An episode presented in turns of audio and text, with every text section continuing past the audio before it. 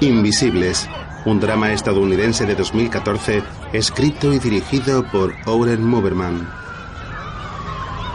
Desde la ventana de un edificio se aprecia el sol brillando en la ciudad de Nueva York.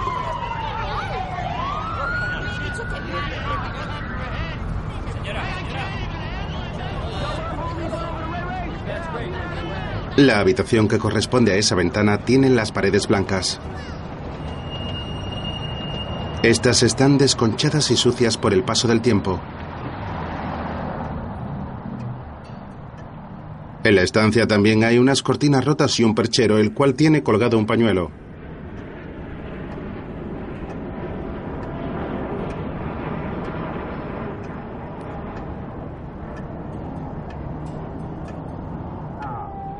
También hay un cabezal viejo de una cama apoyado en la pared, entre otros muchos muebles.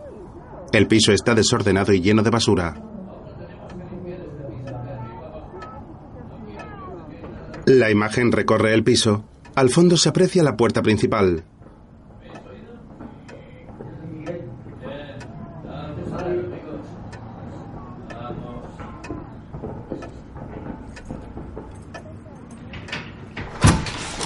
Tres hombres entran en el apartamento y uno de ellos lleva consigo un bote de pintura. Joder. Oh. Empieza con la basura. ¿Capisci? De acuerdo. Madre mía. El primero de ellos va vestido con una gorra, unos vaqueros y un abrigo negro. Este se adentra en el piso y accede a la habitación desde la que se puede disfrutar de las vistas de Nueva York al completo.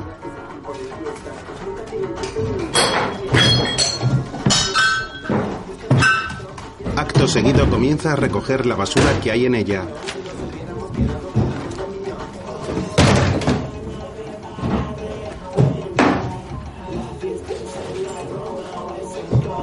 Más tarde recorre un pasillo a oscuras que lleva a un cuarto de baño. Allí se encuentra un hombre durmiendo en la bañera. Santo Dios. ¡Eh! ¡Eh! ¡Eh! ¡Despierta! ¿Quién coño eres tú? Venga, despierta. ¿Quién coño eres? ¿Qué quieres decir con quién coño soy? Yo duermo aquí. ¿Quién eres tú? Eso ya lo veo, pero tienes que largarte. Venga. ¿Qué día es hoy? Lunes. Lunes. Vamos, levanta. Vamos. Sí, vale, de acuerdo. Vale, no, levanta. Vamos, levanta. Largo. Soy amigo de Sheila y siempre me quedo aquí. No sé quién es Sheila. Está bien, vale. Quiera que fuera, ha sido vale. desahuciado. No es. No, no vale. Vamos, levanta. Prisa. Ah, lunes.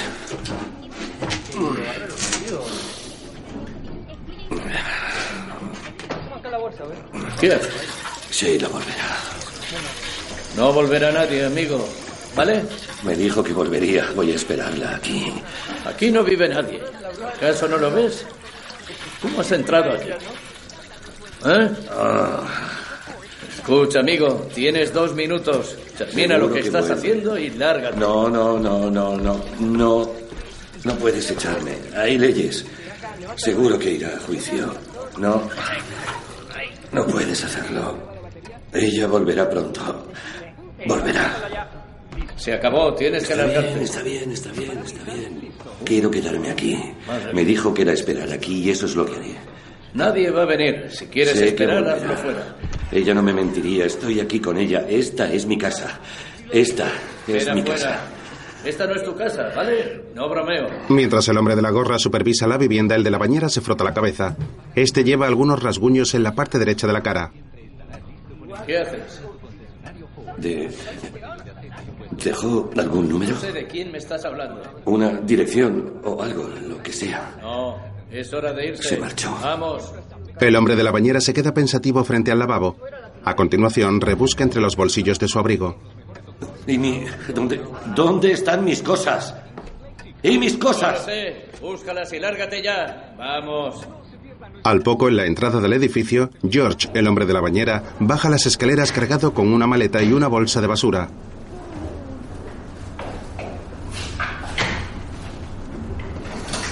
El rellano tiene los suelos de madera y las paredes amarillas.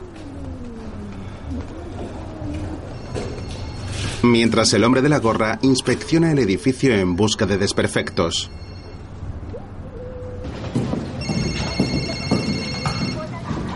Coge el móvil. ¿Eh? ¿Todo bien? Sí, pero es una pocilga. Es una broma, ¿no? No me jodas. No, confirmado. Eso va a retrasarnos mucho. Estoy subiendo. Gran parte del techo se ha derrumbado. Espera, te llamo enseguida. George escucha la conversación desde el entresuelo. Este se encuentra sentado en las escaleras del vestíbulo. Al poco se levanta, recoge la maleta y la bolsa y se dispone a salir del edificio.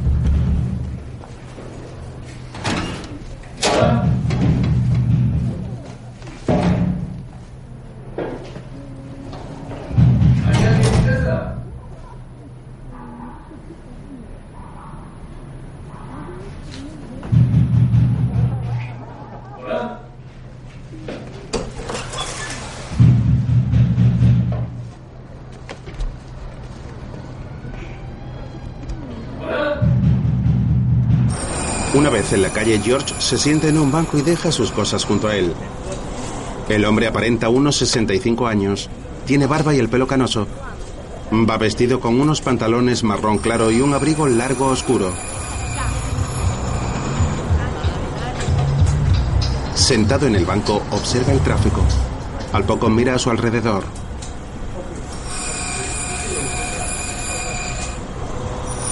¿Qué quieres que te diga? También es tu padre. Tiene que comer. Pues que pretendes dejarle sin comer. Ahora es mi padre. Tengo demasiadas cosas que hacer. No puedo perder todo el día. Tienes que quedarte ahí. Si tardas una hora y media, te aguanta. En otro momento, ¿2.500? He dicho 2500. Dame un puto respiro. ¿Un respiro? Ya te doy Disculpa, suficiente. ahora no, ya te lo he dicho. Lo siento, pero no puedo hacer nada, ¿de acuerdo? Baja algo de dinero, es. me han robado la cartera. No tengo Sí, dinero. lo sé y siento lo que te ha pasado. Solo estoy buscando a mi amiga. Quiero encontrarla. Hace Pues tu frío amiga no aquí está fuera. aquí, y- ya te lo he dicho. ¿Qué estás haciendo? ¿Qué haces? Venga, aquí. Oh, venga. Gracias, señor. Gracias. Gracias. el desconocido le da dinero. ¿Por qué has hecho eso? ¿Y a ti qué te importa? Vamos, lleguemos a un acuerdo. No puedo hacerlo por menos de 4.500. 2500. ¿Quieres un trabajo a medias? Acepta los ¿Qué 2500. quieres, Frank? ¿Qué? Escucha, acepta los ¿En 2500. serio? ¿Sabes que es suficiente? ¿Sabes cómo está eso? Más tarde, Aquí tienes. Gracias. De nada. George compra una botella de alcohol en una tienda. Al poco bebe del recipiente que lleva tapado por una bolsa de papel.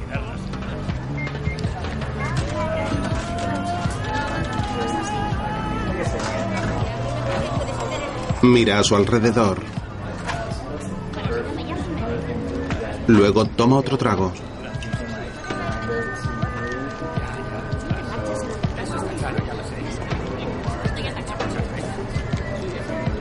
Dentro del establecimiento se queda junto a uno de los escaparates observando la calle mientras echa otro trago.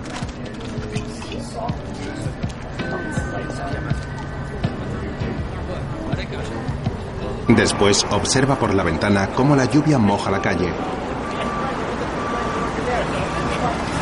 Bebe de nuevo. Luego en el edificio donde está situado el apartamento,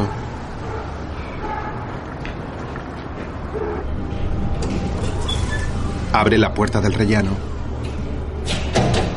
Descubre que la puerta del vestíbulo está cerrada. A continuación toca la puerta. ¡Eh! Mira a través del cristal esperando una respuesta. Al poco comienza a tocar diferentes timbres.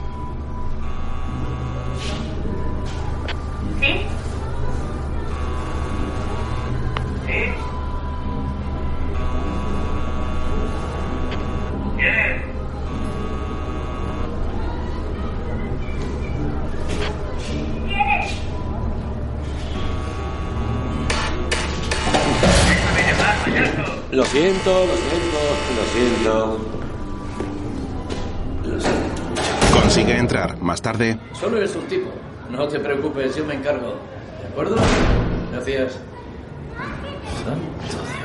El hombre de la gorra se encamina hacia uno de los patios interiores del edificio.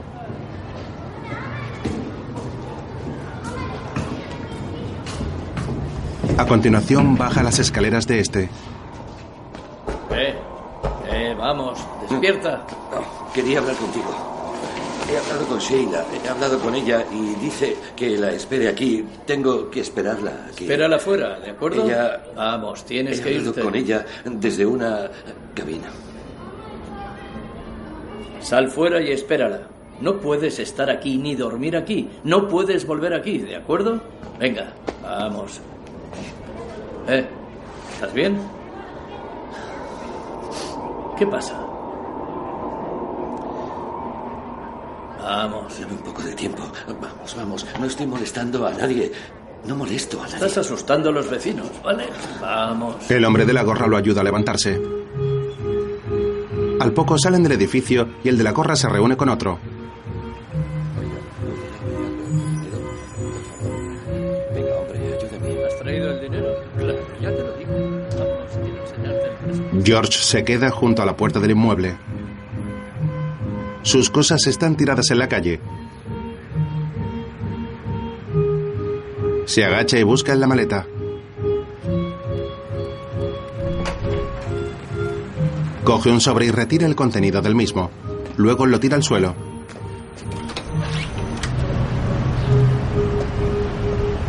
Después guarda en el bolsillo interior de su abrigo lo que había en el sobre.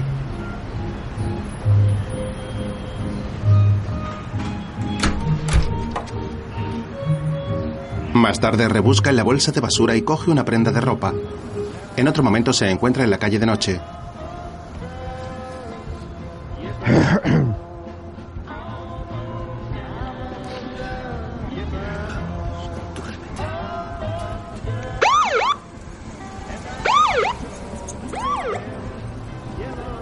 Un coche de policía pasa de largo.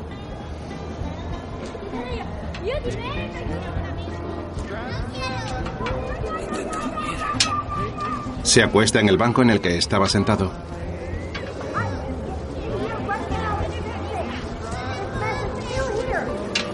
Intenta dormir con los brazos cruzados para resguardarse del frío.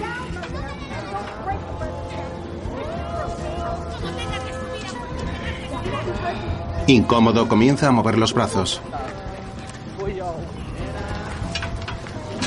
Al poco se sienta de nuevo en el banco.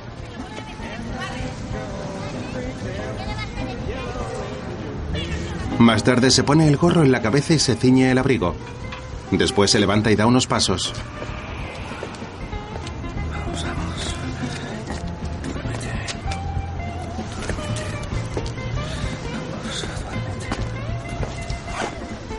Al poco abandona el callejón. Luego duerme en el banco. Vamos, tío.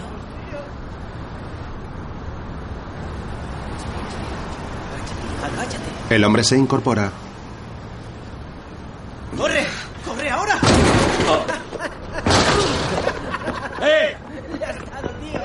Le tiran sus zapatos a la cabeza y a continuación los culpables salen corriendo. Al poco los recoge y se los pone. Luego dos transeúntes pasean por su lado.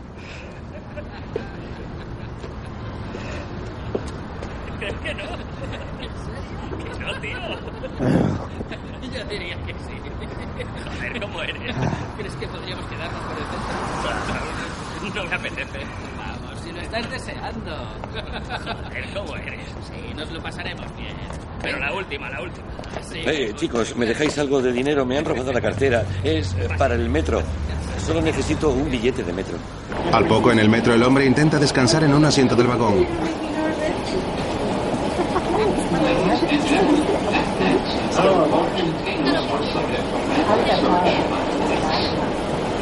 Está sentado con la cabeza ligeramente inclinada hacia atrás. En esta ocasión el tren está casi vacío. Más tarde el vagón está abarrotado de gente.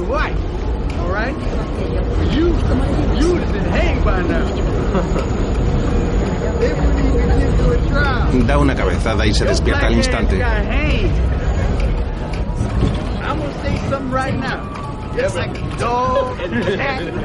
Al poco se cruje el cuello y seguidamente se frota los ojos. En otro momento se encuentra apoyado en una de las barras centrales del vagón.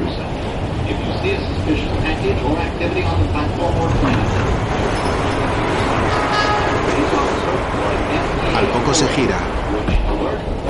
¿Pueden prestarme atención unos minutos? Necesito un poco de ayuda. Tengo dos niños pequeños y quiero visitar a mi marido, que no los ve desde hace tiempo. No le va muy bien. Gracias, de corazón, si pueden ayudarme con algo. Luego sale de la boca de metro y sube unas escaleras que llevan a la calle.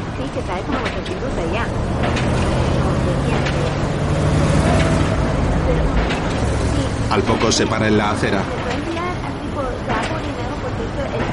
Mira a su alrededor. Después continúa su marcha y cruza la calle. Más tarde, en una cabina telefónica,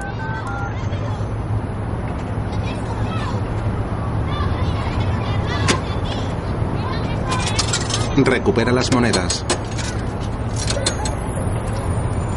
Vuelve a introducirlas en la ranura.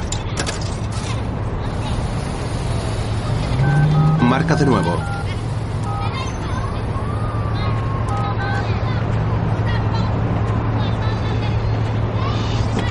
Al no recordar el número, vuelve a recuperar el dinero. Más tarde se encuentra en una calle cuya pared está plasmada de arte urbano.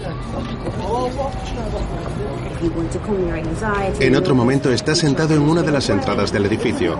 Tras él se divisan las pintadas con contenedores a ambos lados.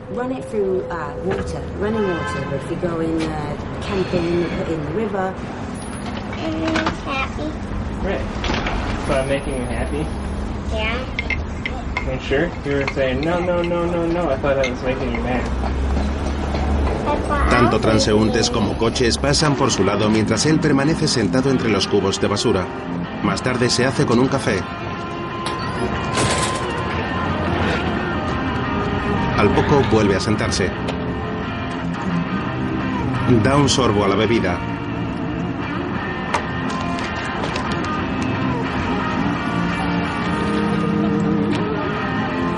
Mira a su alrededor. Seguidamente se quita el gorro. Luego se frota los ojos. Más tarde observa una pareja.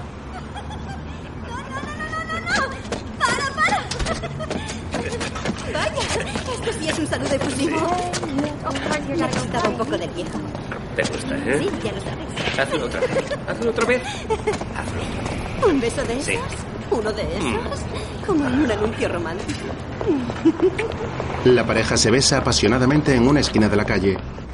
Las mujeres son preciosas. Notar. Como aquí. Comienza a seguirlos por el parque.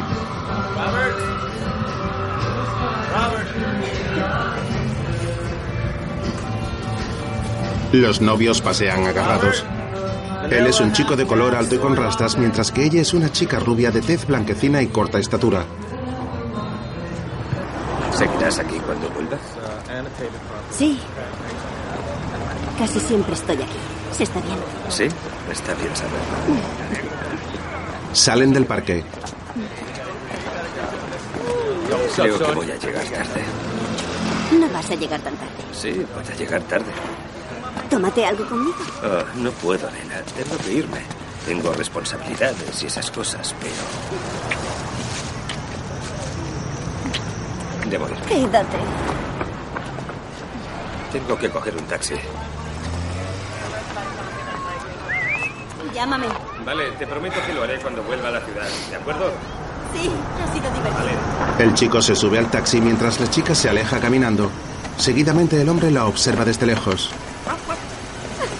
En otro momento, en un bar, la chica rubia está atendiendo la barra. Sí, sí, sí, por favor. Venga ya. ¿De verdad? ¿No quieres? Ah, ¿en serio? Entre tanto, George la observa desde la ventana. Hola, tengo que irme. Eh, ahora mismo no puedo hablar. Es que... ¿Quieres. Mientras la mira, un chico habla por teléfono cerca de él. Estoy, estoy, estoy tomando algo dentro. ¿Qué, qué pasa? Siempre la misma. ¿Qué vamos a hacer? No digo solo ahora, me refiero El joven fuma mientras tiene el móvil en la oreja. Estoy de acuerdo, es muy importante. Solo que ahora no es un buen momento. ¿Qué, qué, qué quieres? Al poco, otro chico que se dispone a entrar en el establecimiento se le acerca. ¿Eh? ¿Está bien? Sí. ¿Te espera alguien? No, no, no. ¿Sabes? No lo entiendo. ¿Puedo ayudar? No sé qué otra No, versión de mí no, no. tienes. Muchas gracias. Ahora mismo. Necesito ayuda. Yo solo... Este entra en el bar. La chica se alegra al verlo. Llegan los refuerzos. Se abrazan. ¿Cómo estás? ¿Todo bien? Es un malentendido, porque no creo que te esté acusando de nada.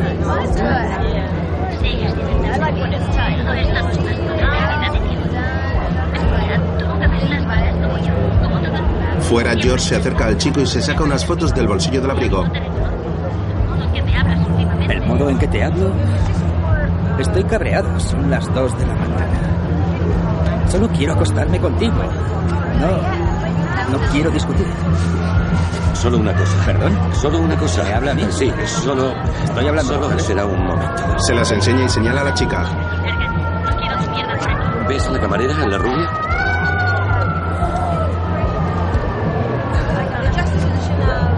¿Puedes darle esto? Le hará mucha ilusión. ¿Quiere que le dé esto a Sí, esa chica? Eso es. Eso es, sí. ¿Y qué es? No es nada, dáselo. Está bien. ¿De acuerdo? Sí, yo... Bueno, vale, gracias. El hombre se aleja.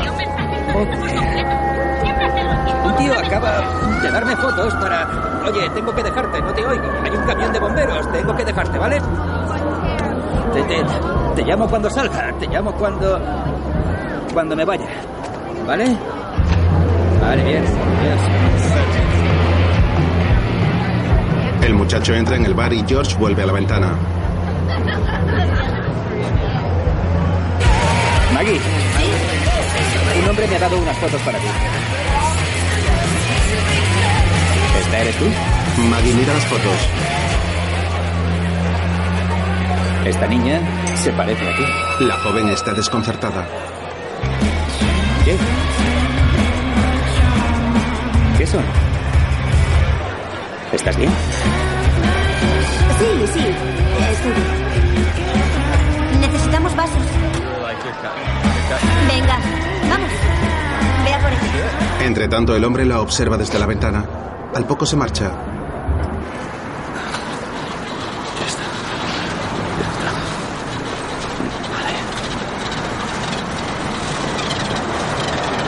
En otro momento, en un cajero, George está sentado en el suelo mientras bebe. Vigílame, ¿vale? Hay una persona aquí dentro. Ah, por el amor de Dios, ¿quieres que entre? No, solo quiero que vigiles. Ah, mujer, ¿qué quieres que vigile? Si me matan, dile a mi madre que fue porque no te apetecía salir del coche. Bueno, está bien, voy a entrar. No, no, estás loco. No dejes ataque solo en el coche. Vigílame. Ya te dije que podía, que podía sacar dinero por la mañana. ¿Soy vago por eso? A la mujer se le cae un sobre al suelo. ¿Qué pasa? ¿Necesita ayuda? ¿Qué pasa? Sale del cajero. Más tarde en la calle,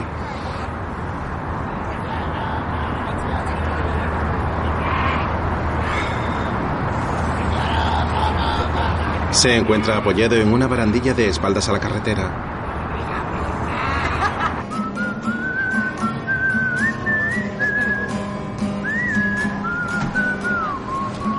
Ve como un músico callejero toca la guitarra.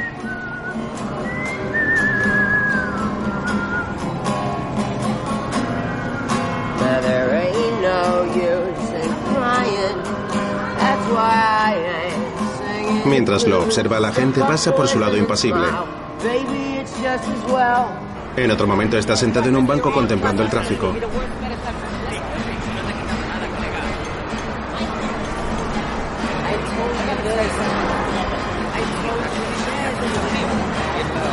Los coches pasan ante George que permanece impasible.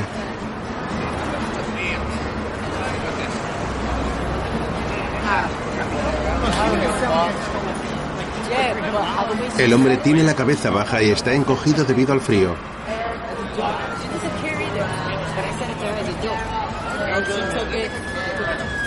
En otro momento el hombre duerme sentado. Señor. Señor, despierte. ¿Se encuentra bien? Está en la sala de urgencias. ¿Está bien? Sí. ¿Se encuentra bien?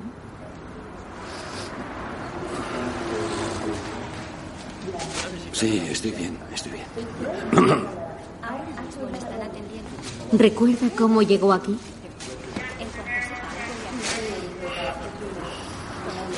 Señor, ¿está esperando a alguien? Sí, sí, sí. Eh, supongo que ya se ha ido. Me he dormido. ¿Puedo ayudarle en algo? No, no, eh, estoy bien, estoy bien, gracias. Se levanta.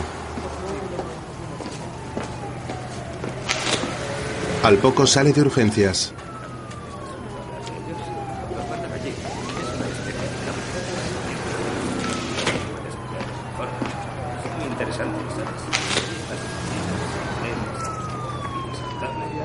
Luego entra de nuevo.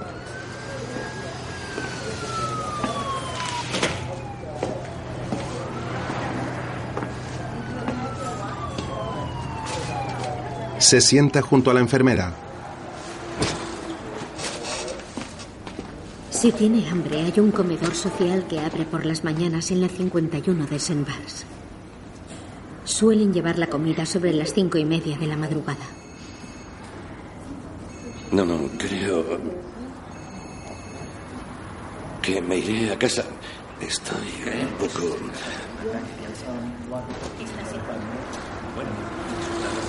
Sheila estará preocupada, así que será mejor que me vaya.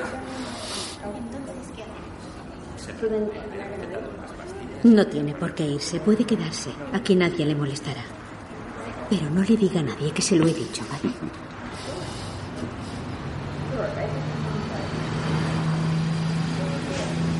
Mi abuela, por parte de madre, era irlandesa.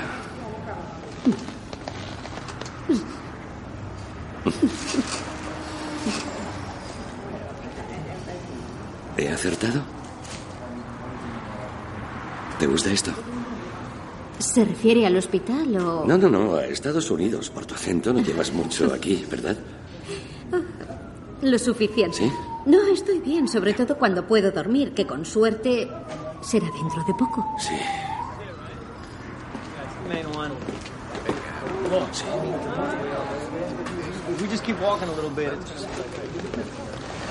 ¿Sabes? Siempre he sido muy bueno con las mujeres. Las mujeres siempre han sido muy amables conmigo. En, en realidad yo no tengo a dónde ir y... No, soy yonki, no consumo, de verdad. No soy un... un incordio, de verdad. Solo estoy pasando un mal momento. Lo siento. Se queda mirando la boca abierto. Al poco se reincorpora en su asiento e intenta tranquilizarse. En otro momento camina junto a unas pistas de baloncesto.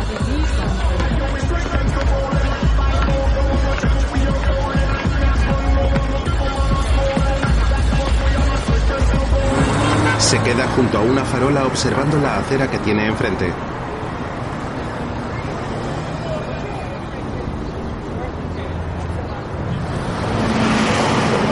Luego se encuentra justo delante del bar donde trabaja Maggie. En la puerta se aprecia un letrero en el que se lee Bar Grill. Al poco, un grupo de jóvenes sale del establecimiento riendo. Entre ellos va la joven. El hombre oculta su cara dándole la espalda.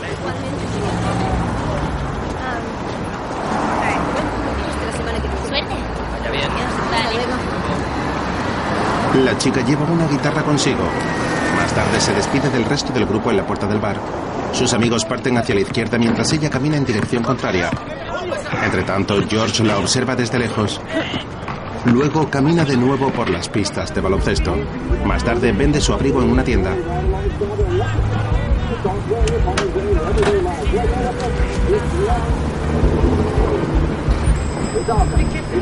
Sale de esta.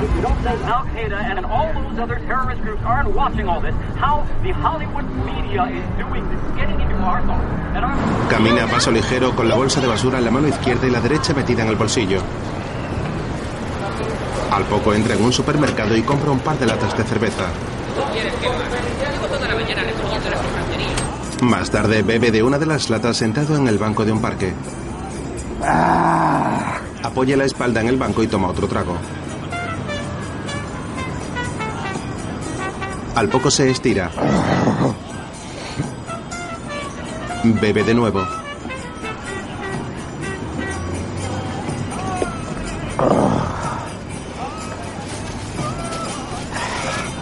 Coge la chaqueta.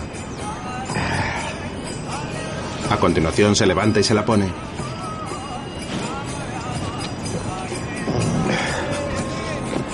Más tarde cruza un paso de cebra.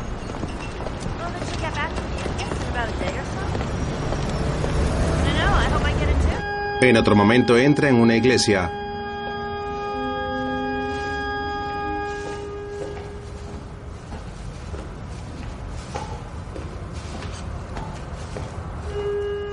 Disculpe, ¿viene a las clases de inglés o a los lunes de meditación? No, solo quiero un abrigo. Luego se dirige a urgencias.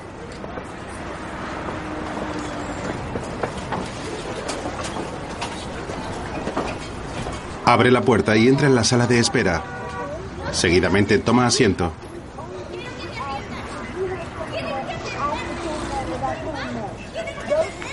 Al poco se quita el gorro y se rasca la cabeza.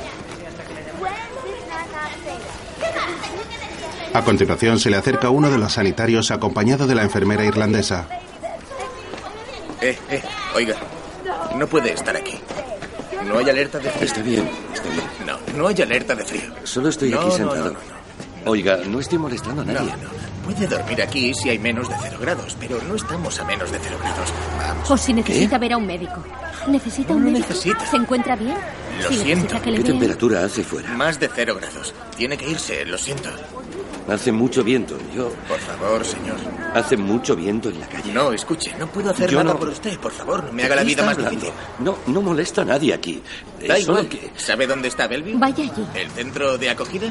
Vaya ahí, está en la 30 con la primera avenida. No me lo puedo creer. Aquí no hay nadie. Ah. No estoy molestando a nadie. con usted.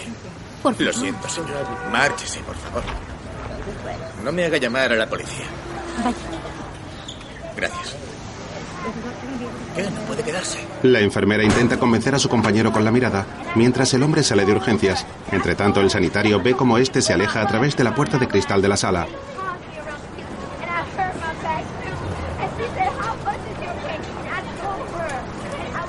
Más tarde camina por la calle.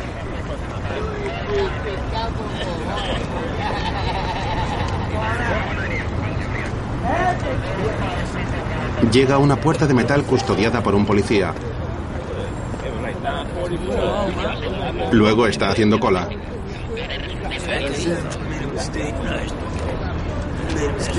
Espera para entrar en el centro de acogida. La cola avanza lentamente.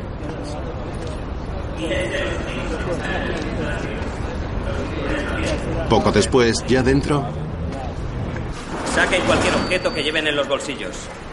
Quítense sombreros y bufandas. Desháganse de cualquier objeto no autorizado y que pudiera resultar peligroso. Cuando sus pertenencias sean revisadas, un agente les llevará al detector de metales.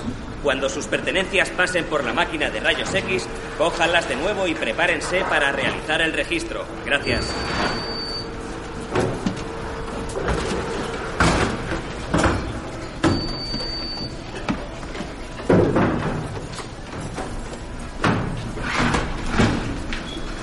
Señor, vacíe los bolsillos y quítese el cinturón. más tarde en la recepción habla con un trabajador social. Solo necesito un sitio para, para pasar un par de noches, porque estamos a cero grados ahí fuera. Mire, mire, no le he dicho... Solo por unos días. No le estoy preguntando eso. Mire, le he pedido su nombre, así puedo saber si ya le han asignado un albergue. No me toque los cojones, ¿de acuerdo? No, no, lo siento. Yo. ¿No puede conseguirme una cama solo para esta noche? ¿Lleva algún tipo de identificación? No. ¿Tiene alguien a quien pueda llamar? ¿Alguien con quien quedarse? No, yo. Yo no tengo a nadie. ¿Nadie? ¿Están completos? ¿Es eso? Porque puedo volver luego, si lo prefiere. No hay un luego. ¿Cómo? La ley nos obliga a darle una cama. Bien. Bueno, me vale cualquier cosa, lo que tengan. Puedo dormir en el suelo, solo necesito una manta. Me ayuda a dormir. Quisiera una manta. De acuerdo, hoy puede quedarse en una cama. Le haremos una evaluación. Si cumple los requisitos, se le asignará un albergue permanente. ¿Un qué? Un sitio donde quedarse. ¿Permanente? Depende de usted. Tenemos de todo. George se queda boquiabierto. Hace mucho que no tengo trabajo. Han pasado muchos años. Soy. Soy muy mayor para trabajar. Nadie va a contratarme. No. No es que sea. Oiga, no estoy pasando por un buen momento. Bueno. Míreme a mí. El 11S me dejó muy mal. Tuve que luchar para salir del agujero, ya me entiende. El trabajador le sonríe. No le entiendo. Yo también estuve en ese lado del cristal. Ya. ¿Y cuánto es? ¿Qué? La cama, ¿cuánto tengo que pagar eh, por una noche? Tiene. No tengo, no tengo mucho. Bueno, en realidad no tengo nada. Estoy en una situación complicada. Siéntese. ¿Por qué? Al poco, en una sala llena de butacas, intenta descansar junto a otro sin techo. ¿Qué pasa, tío? No me toques. ¡No me toques! No os importa una mierda, joder. Cálmese. Me enviaron aquí. Cálmese. Y ahora me queréis echar. No grite. No es- Adormilado observa cómo los policías del centro intentan tranquilizar a un hombre. Tenéis que escucharme. Esto es una mierda. Me dijeron que viniera aquí. Me han mandado aquí. Han sido ellos. Estamos aquí No para me ayudar. toquéis. No me toquéis. Escucha lo que te estoy diciendo. Entre tanto, una agente cura una herida en la cabeza de otro sin hogar. No puedo irme. No puedo irme de aquí, joder. No puedo irme. Os juro que lo mato. Os juro que lo mato. Tengo diabetes y no le importa. Me da igual. Me da igual. Ni siquiera me lo ha ofrecido. No me respeta. Me enviaron aquí. Me dijeron que viniera. Me dicen que venga y ahora me echan. Me espero una noche más para. George se lleva las manos a la cara. Intenta matarme. Más tarde, ¿Su última dirección? He estado. Bueno, he ido de un lado para otro. No, cielo, me refiero a... ¿De dónde viene? Antes de esto. ¿Dónde vivía antes de llegar a esta Con Sheila. Oh, Sheila. ¿Y dónde está Sheila? En Queens, no sé. ¿Puede volver y quedarse No, con ella? no ¿Dónde está, vive? La desahuciaron. Ella. Ella. Ni siquiera se despidió, no lo denunció, no hizo nada, maldita loca. Sabía que no tenía a dónde ir. Muy bien, así que nada de quedarse con la loca. ¿Y su familia? ¿Tiene familia? mientras la mujer introduce sus datos en el sistema, este reflexiona la pregunta. Si digo que tengo familia, seguiré teniendo la opción de quedarme aquí. Sí, a no ser que quieran que se vaya con ellos. No tengo familia. Venga, cariño. Créame cuando le digo que preferiría quedarse con su familia antes que aquí, ¿me entiende? Señor Hammer, por favor, créame, ¿de verdad? Hammond, Hammond, George Hammond. Oh, lo siento, cariño. Ahora lo cambio. Solo quiero una cama. No tengo dinero para quedarme en un hotel. No tengo familia. ¿No se ha casado? ¿Un hombre tan guapo como usted? No soy guapo. Puede que antes lo fuera. Una vez estuve casado, Mm. pero ella ya no está. El pecho. Eh, ¿Perdón? Tuvo cáncer de mama, primero en un pecho y después en el otro. Ella murió, ya no está. Vaya. No se preocupe. Llevábamos muchos años divorciados. ¿Y los hijos? ¿Tiene usted hijos? Uno. Una niña. Oh, una hija. ¿Sabe que está aquí? ¿Mm? ¿Puede llamarla? sí, hijas y papás. una relación especial. Yo adoraba a mi padre, ¿cómo no? Yo besaba el suelo que pisaba. Para mí todo lo hacía bien. Era el mejor. No sé dónde está. Yo hace mucho que no la veo. De todas formas, no querrá verme. Ella no quiere saber nada de mí. No es de esas. Ella no me adora. No besa el suelo que pisó.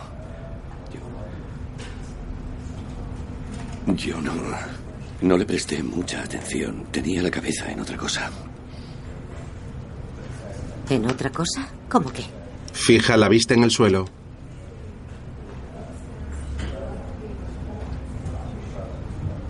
Era un fracasado. Siempre lo fui.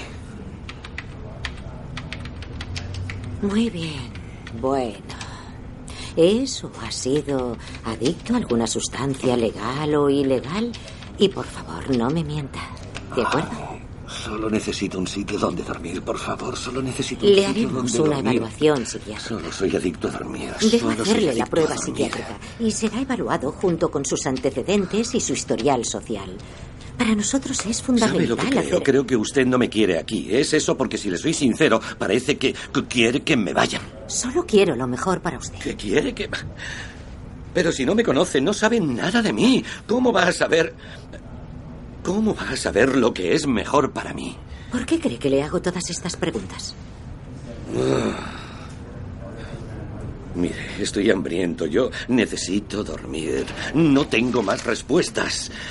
Escriba lo que le apetezca. Seguro que usted sabe responder a todas las preguntas. Estos son vales de comida. ¿Lo ve? Podría darle alguno. Podrá comer y podrá volver al albergue. Ya se ha perdido la cena, pero mañana podría desayunar a las seis de la mañana. Y si se porta bien, podría traerle un sándwich. Pero necesito que responda a mis preguntas. ¿Está dispuesto a hacerlo? Venga, guapetón. Responda a mis preguntas. Más tarde sube las escaleras del albergue con sus pertenencias en la mano. Llega a un pasillo con diferentes puertas, todas de color azul.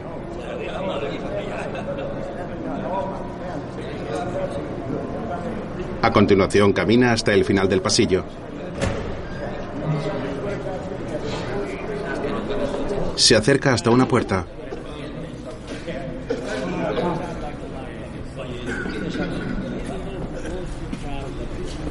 Al poco la abre. Perdón. Se cruza con un chico de color. Seguidamente entra en la habitación. Esta es una sala llena de camas, la mayoría ocupadas por otras personas sin hogar.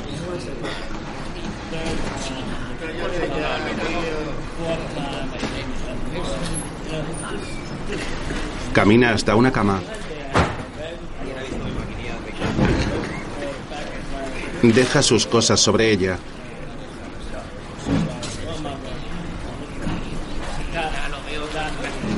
Al poco se sienta encima.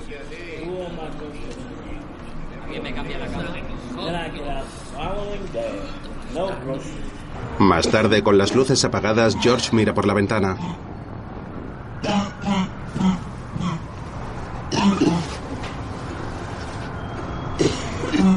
No puede conciliar el sueño. Respira con dificultad.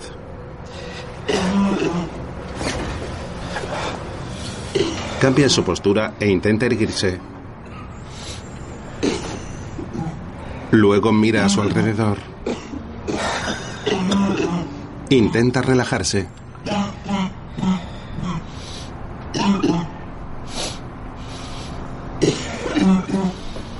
Respira hondo con la cabeza en alto. Al día siguiente, Arriba. Vamos, es hora de levantarse. encienden las luces. Seguidamente se incorpora.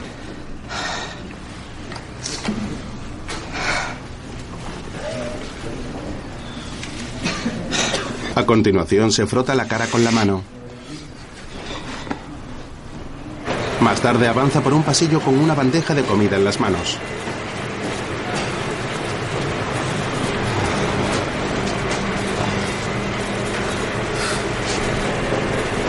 Entra en un pequeño comedor y deja la bandeja sobre una de las mesas.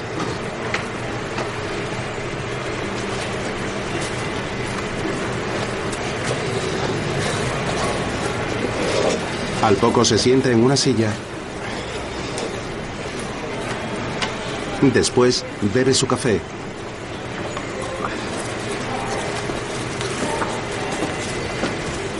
Abre el paquete de comida preparada y empieza a comer.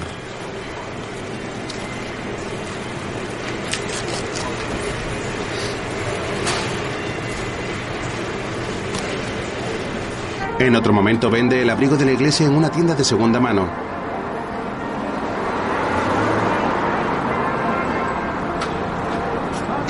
Después sale del establecimiento.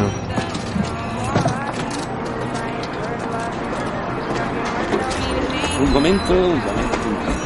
Al poco vuelve a entrar para recoger el gorro que se había dejado en uno de los bolsillos del abrigo.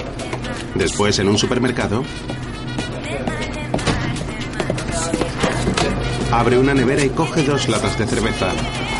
Más tarde se las bebe sentado en el banco de un parque.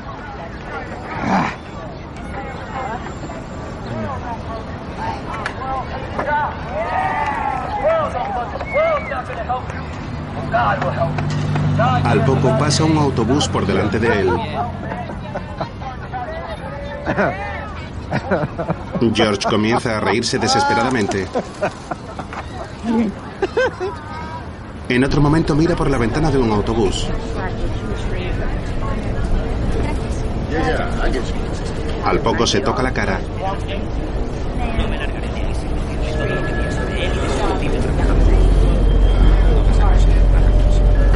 Luego lo hace de nuevo.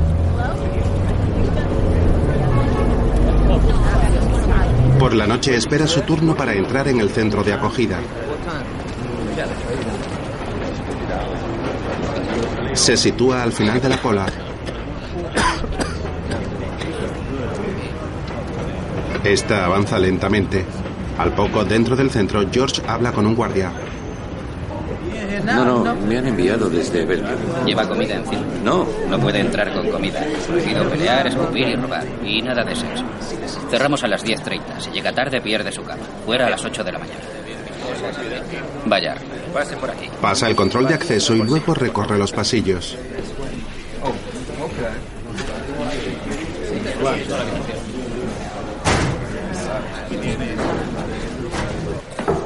Al poco baja unas escaleras que llevan a una habitación con muchas camas.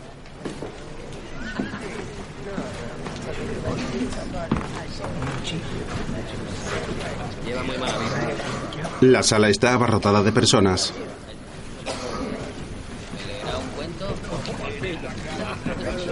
Tras detenerse unos segundos, avanza por el corredor del cuarto hacia el final.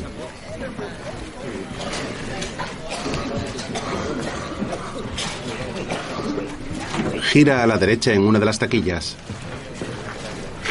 Mira a su alrededor buscando un hueco disponible.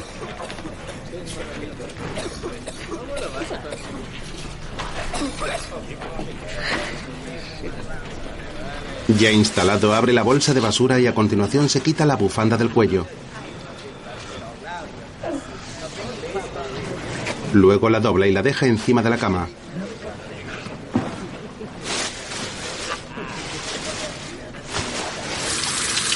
Al poco se da una ducha.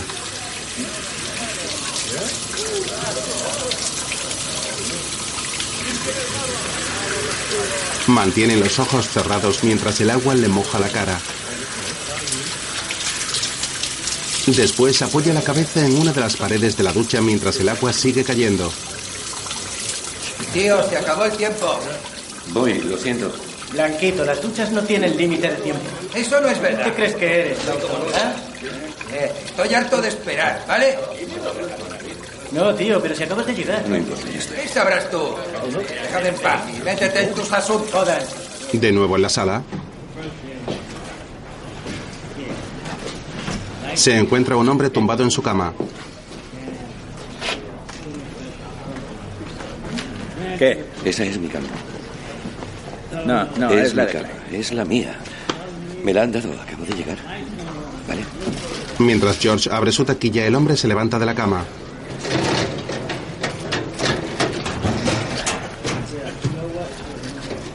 Deja una bolsa dentro de la taquilla. Entre tanto, el otro se sienta en la cama de al lado. Me llamo yo.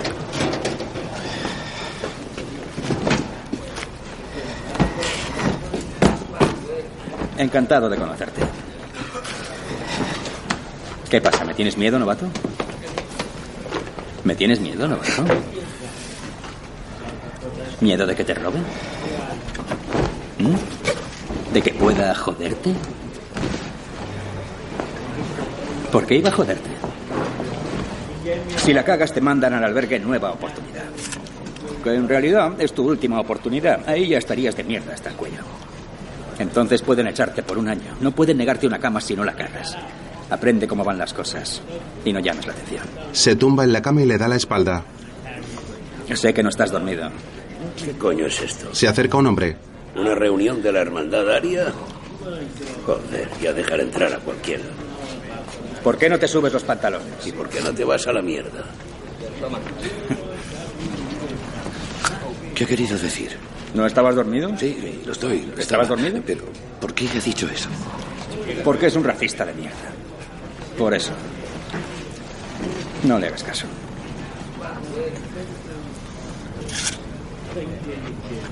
Hay blancos en el sistema. Más de los que crees.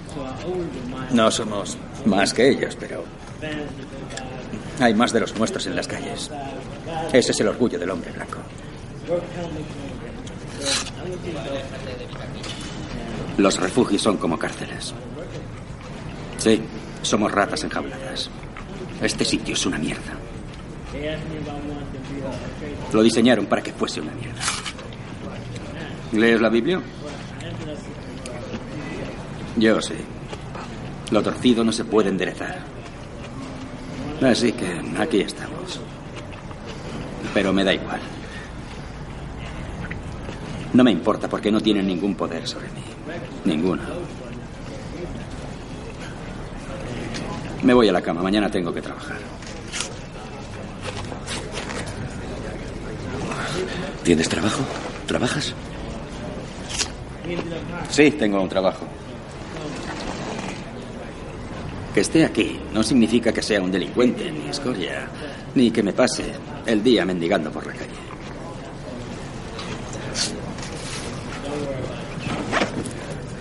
Más tarde, George está durmiendo.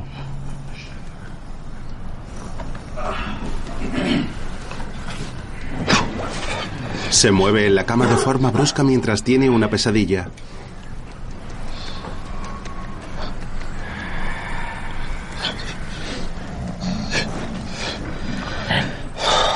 Al poco se despierta y se lleva las manos a la cara. Cambia la postura e intenta conciliar el sueño de nuevo. Al día siguiente, en la cafetería, ¡Joder! el de su derecha visiona un ratón y este se coloca entre él y George.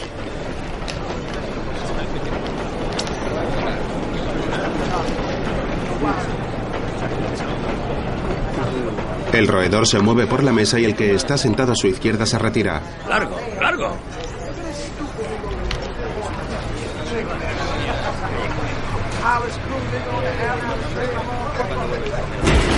En otro momento, George sube unas escaleras a toda prisa.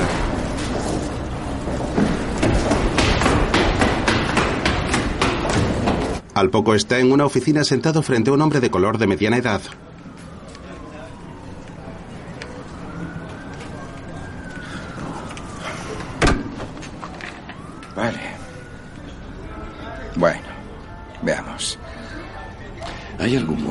Conseguir dinero aquí?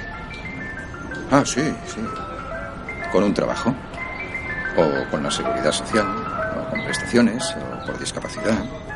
O vales de comida. O... Em, El objetivo de esta evaluación es ver a qué servicios tiene derecho. Por problemas psiquiátricos o con las drogas. Todo ese tipo de cosas. ¿Entiende lo que le digo? George asiente. Está muy afectado. ¿Se encuentra bien? Me he perdido. Ha venido para que lo evalúe y le ayude.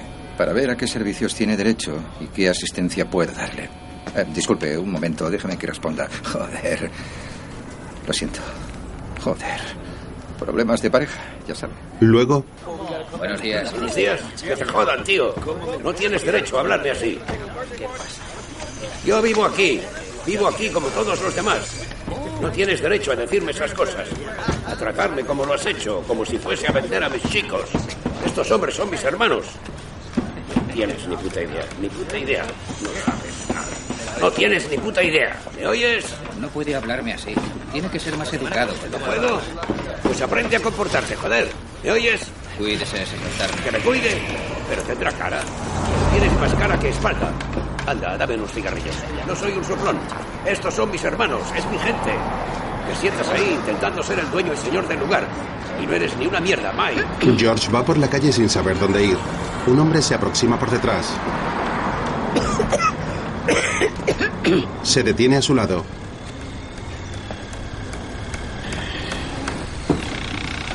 ¿Qué quiere? ¿Quiere algo? Ah, ¿Eres el nuevo? Dixon Turner, abogado. Pero si yo no tengo nada. Quiero representarte. No sé qué quiere de mí. Era una broma. Soy músico de jazz. Sí, toco y soy muy bueno. Sí, toco muy bien. Sí, sí. ¿A dónde vas? Pues me voy.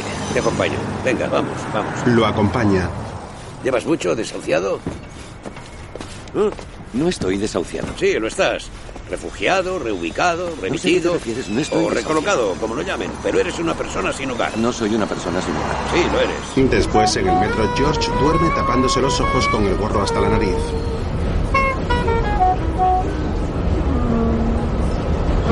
En otro asiento, el hombre que va con él, de unos 60 años de edad y con barba espesa, se fija en su alrededor. Al rato, el tren se detiene y los pasajeros caminan por la estación.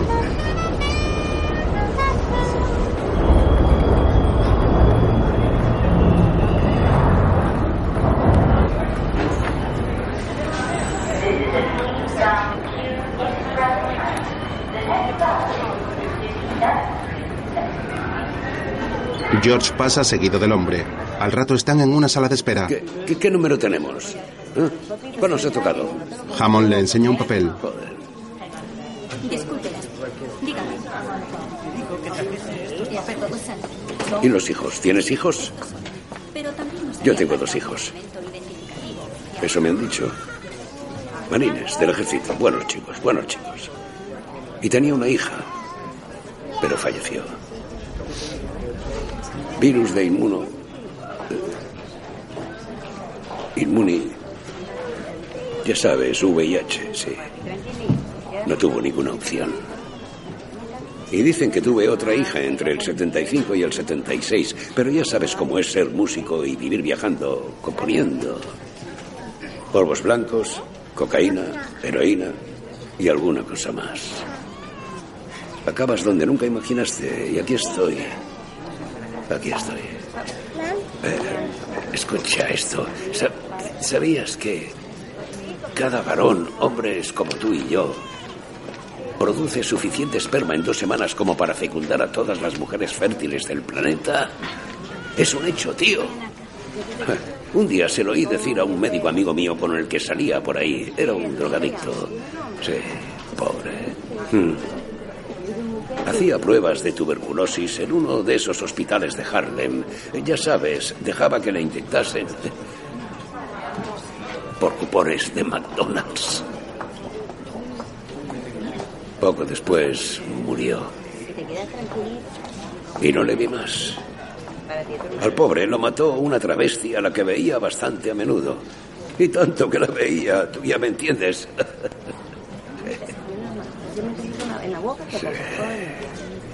Un médico de verdad, de los buenos, hasta que perdió la licencia. El tipo era un coco. Deja, deja tranquilo. En dos semanas, todas las mujeres fértiles del planeta. Quédate aquí tranquilito. Ahora, ahora mi único placer es poder beberme una Coca-Cola. La Coca-Cola es mi adicción. Sí. A veces Pepsi. ¿Sabes? Una vez toqué para Bill Evans. ¿Sabes quién es Bill Evans, no? El músico de jazz. Toqué para él una vez, a diez manzanas de aquí. Dijo que tocaba bien. ¿Te lo puedes creer? Es como si Miguel Ángel dijese que, dijese que admira tus frescos del techo. Sí, toqué bien. Bill Evans. Joder.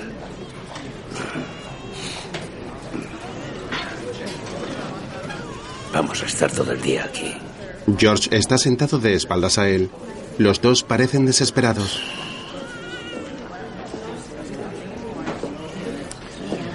Al rato atienden a George en el mostrador. ¿Tiene algún documento en el que conste que es ciudadano de los Estados Unidos? ¿Qué? No, yo no lo llevo encima, no lo tengo. No, De lo acuerdo. siento. ¿Puede ir a buscarlo y volver? Es que no sé dónde está. Muy bien. ¿Cuál es su número de la seguridad social? Veamos esto. em, 930 No. 05. Señor, no puede ser. Creo que 930 Nueve no. 930 No, no puede 05, ser. 11, Señor, el primer dígito no puede ser nueve. 093 09305 barra 1120 creo. No, 093. Lo siento, lo siento. No, no consigo recordar, me cuesta recordar números. Tranquilo. no Tengo pasa problemas nada, de no memoria. nada. De todas formas, necesitamos alguna documentación. Puede solicitar otro número. George asiente. ¿Dónde lo consigo? Luego, Tres mil dólares al mes por persona que se queda en el albergue. Esta es la ley. Si yo tuviera al comisionado de vivienda delante, diría, ¿sabes qué? Deme un alquiler de 800 dólares y por mí puede gastarse el resto en chochos. Tiene para unos cuantos. Debe un poco de amor propio. Es lo único que quiero. Un lugar que pueda sentir mío. Un lugar normal donde pueda descansar. Descansar en condiciones, decente. Donde recibir a amigos músicos, que haya jazz. toman café en una cafetería. Si quieres lavarte, una ducha. Conozco a una mujer en el Bronx. Te abre su apartamento para que puedas ducharte, pero cuesta dinero. George bebe del vaso sin prestar atención a su acompañante. El albergue no. Tú decides. ¿Prefieres subir ahí o ir al albergue? ¿Me oyes? Ya estoy. George se levanta y sale del local. El hombre va tras él. Más tarde es de noche y hacen cola en la calle. Si te pasas de la hora, estás jodido. Te obligan a pasar la noche fuera. Le dan tu cama a otro. Vacían tu taquilla. Es tu taquilla, por eso la cierras. Pero la cosa es que vuelves a la noche siguiente y te sientan en el pasillo hasta pasada la medianoche. Y quizá después te den una cama. Lo llaman absentismo. Tú ya me entiendes. Absentismo. Tardan siete días en devolverte tu taquilla. Algunos trabajadores sociales sí se implican. Son buena gente. Intentan conseguirnos un hogar, pero no hay de eso aquí fuera. Así que te insensibilizas. Somos demasiados, ¿sabes? Demasiados. Al rato están dentro del albergue. Piénsalo por un momento desde el punto de vista de los contribuyentes. Nos dan un colchón, una cama, una taquilla, champú, pasta de dientes. No está bien, no es justo. No nos lo ganamos. No es una ayudita, es limosna. Turner, déjalo en paz. Joder, ¿te estoy molestando? No, para nada. Ha dicho que no, para nada. Ah, Turner, vete a la cama y deja de dar vueltas. ¿Que me vaya a la cama? George está sentado en la cama. Puedes besarme el culo. Vete a la cama. Que me vaya a la cama, dice. Cuidadito con tratarme como si fuese un criajo. Tú eres el crío. Vete tú a la cama. No tengo por qué aguantar esto. Oiga. Ves, Oiga. tío, ¿Le está molestando? Ya no soy un niño. ¿Tiene champú? George mira extrañado al vigilante. No, no, no. Si me necesita, llámeme. El hombre se va y George asiente. En otro momento está sentado en un banco de un parque junto al río. Es una mierda. Pero pagan bien. Solo tenéis que levantaros muy temprano. No vais lo suficientemente pronto, chicos. Sí, pero es que llueve, ¿sabes? No quiero mojarme. Pero hoy no llueve, es lo bueno. Está bien. Vale, me voy. Gracias, chicos. Os veo luego, ¿vale? Sí. Como pesa esto algunos días. Me voy. Que tengáis un buen día, chicos. Y una buena noche también. ¿Sheila? ¿Cómo? Sheila. Ese no es mi nombre. Sheila. ¿Pero qué dices? ¿Soy yo? Yo no me llamo así, ¿vale? Eres Sheila, soy George. George, no sabía dónde estabas. George, lo siento, no sé quién coño varios, eres. Llevo varios días Por intentando favor, no me a mi hables, amiga. ¿vale? No me hables. Perdí a mi amiga y luego dejé de buscarla, pero solo te conozco a ti. Oye, es- espera, espera, espera, espera. Mira, iba a por unas cervezas. ¿Tienes pasta? Suficiente para unas latas. ¿Quieres? La mujer indigente empuja un carro. ¿Puedo quedarme con las latas? Tiene unos 50 años. Al poco están sentados. Sé cómo conseguir lo suficiente para salir del paso. Lo de las latas da para las necesidades básicas. Y si me levanto a las 5 de la mañana, puedo terminar antes de que los de la limpieza terminen de desayunar. Además de las latas que recojo la noche anterior. Beben cerveza frente a frente en una mesa. La mujer va muy abrigada con chaquetón y gorro de lana y lleva un carro de la compra cargado de bolsas con latas. Un barco navega por el río con la estatua de la libertad al fondo. Cualquiera, ¿sabes? Policías, personas sin hogar, profesores de Columbia, hasídicos. Nadie se libra. Yo empecé cuando era una niña durmiendo con algunos hombres. Eso solo fue para escapar de mi padrastro.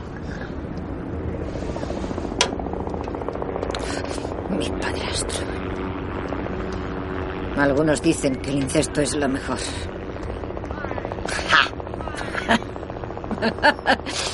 Pues no, no, no lo es. Siempre he pensado que algún día iría a Las Vegas a jugar a las cartas porque era buena contando. ¿Te parece una idea estúpida? Pero, ¿sabes qué? Dejé de prostituirme después de que el cerdo de Joseph me diera una santa paliza, porque no dejaba que sus clientes me ataran. Ahí establecí la línea. Debía estar al mando. Más tarde siguen en el mismo sitio. De- debes aceptar todo lo que te mandan. Tus, tus amigos cuidarán de ti. Así es como funciona la calle. Estoy harta de albergues, estoy harta. George sonríe. Tú... ¿Por qué me miras así? Al rato hacen el amor en la calle.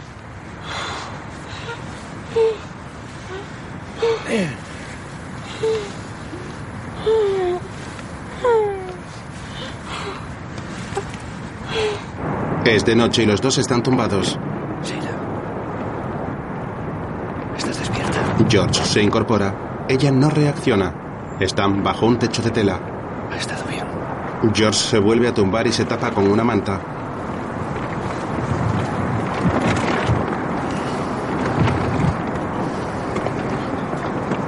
Se acomoda y se queda con los ojos abiertos. A la mañana siguiente despierta sobre unos cartones.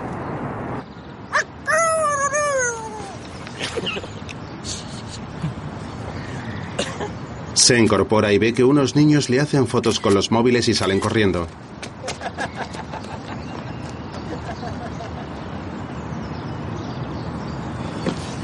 Está medio desnudo y parece desorientado.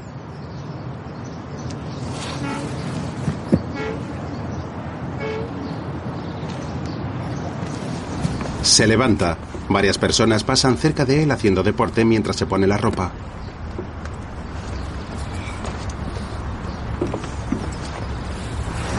Luego permanece en la puerta de una lavandería.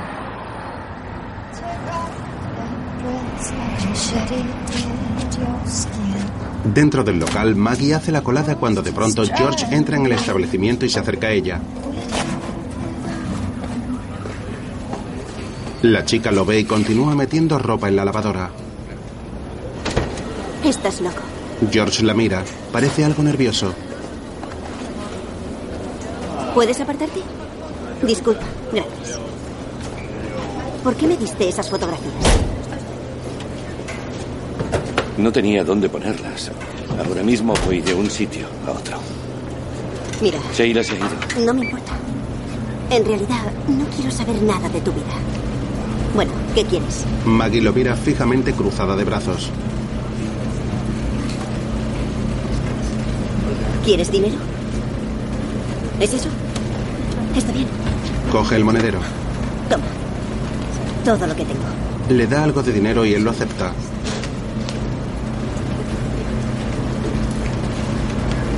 No lo necesito todo. ¿Qué más? George le intenta devolver un billete.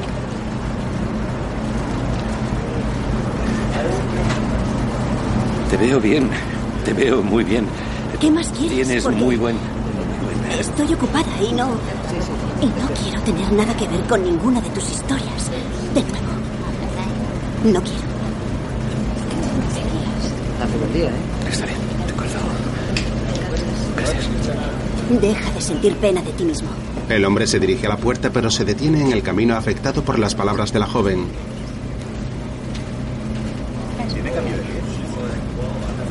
La mira durante un instante y finalmente se va. Probablemente me marche, papá. Y lejos. No podrás encontrarme, así que deberías despedirte. George vuelve. ¿De verdad te marchas? Maggie lo observa incrédula. En fin, yo. Estoy ocupada, vale. Recoge sus cosas.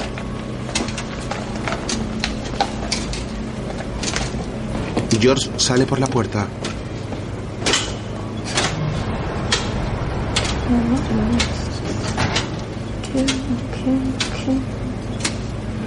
A continuación, la chica se sienta en el suelo y se lleva las manos a la cara en gesto de desesperación.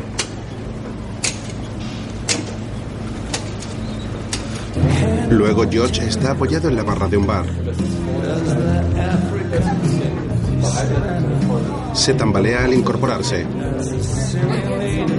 Se pone su gorro de lana y sale del local. Fuera los taxis circulan con normalidad por Nueva York.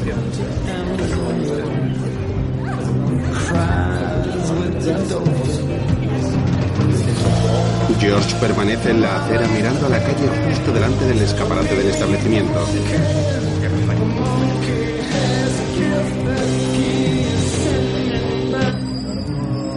Se toca la entrepierna y pone cara de alivio.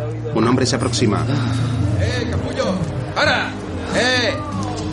Imbécil, he dicho que pares de hacer eso. ¡Lárgate de aquí, cuerro de mierda! Lo empuja. He dicho que te largues. Llamaré a la policía. El hombre se va indignado y George se queda entre carcajadas. Más tarde camina de noche por un túnel. Un ciclista pasa por su lado. Al rato decenas de personas hacen cola en la puerta del albergue. Ese es su único objetivo, que nos sintamos como... ¿Pero qué? ¿Dónde has estado, tío? ¿Dónde has estado? Eres un cabronazo con suerte. Pasas la noche fuera y no le dan tu cama a otro. Pareces intocable. Al rey George no se le castiga. ¿Qué? ¿Dónde has estado? ¿Qué has hecho? ¿A dónde has ido? ¿Has ido a bailar? ¿Es eso? Detrás de ellos, dos hombres comienzan a pelearse a golpes.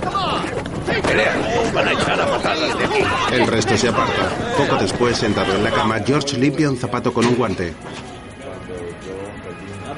¿Qué ha pasado con el otro chico? Lo han enviado a otro albergue. Un cabrón con suerte. Ahora es apto para todos los albergues. Les dije que tienes mal la cabeza y que necesitas que te cuiden. ¿Te parece bien? Sí, no estoy bien de la cabeza. ¿Sabes? Tengo un primo en Kenia. Tiene una fábrica allí. Turbinas, algodón, cosas así, azúcar. Me darían un trabajo de verdad. Dicen que si firmo un papel diciendo que no volveré a los albergues de Nueva York, me pagan el billete. Me mandan allí, gratis, en serio. ¿Te lo puedes creer? No, no me lo creo. Un billete para irme. George sonríe. Pero no puedo. Turner se levanta entristecido. No, sin Russell. Señores, las luces se apagan en 10 minutos. ¿Russell? Mi perro.